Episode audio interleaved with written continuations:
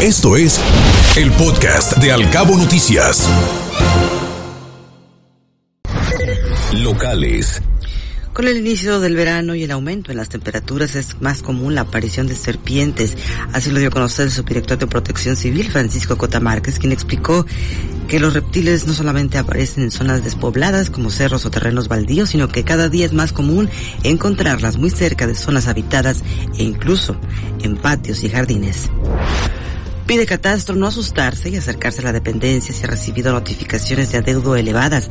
Hay algunas que llegan a alcanzar hasta los 400 mil pesos, así lo reveló el director de esa dependencia, Daniel Fischer y colocan calcomanías con los datos de los choferes de transporte público en los cabos para facilitar los reportes. Todos los usuarios merecen un servicio eficiente y de calidad, así lo afirmó el director del transporte, Omar Torres.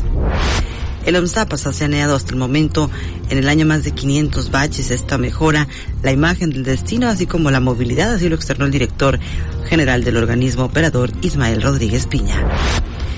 Sufren las personas de la tercera edad abandono emocional. El Club del Abuelo San Miguel ha detectado indiferencia en algunos familiares de los abuelos que ahí se atienden. Hay oferta de empleo formal y de contratación inmediata aquí en Los Cabos. Se estima que por lo menos existen 1.200 vacantes, así lo estrenó el director del Servicio Nacional del Empleo, Alberto Telles.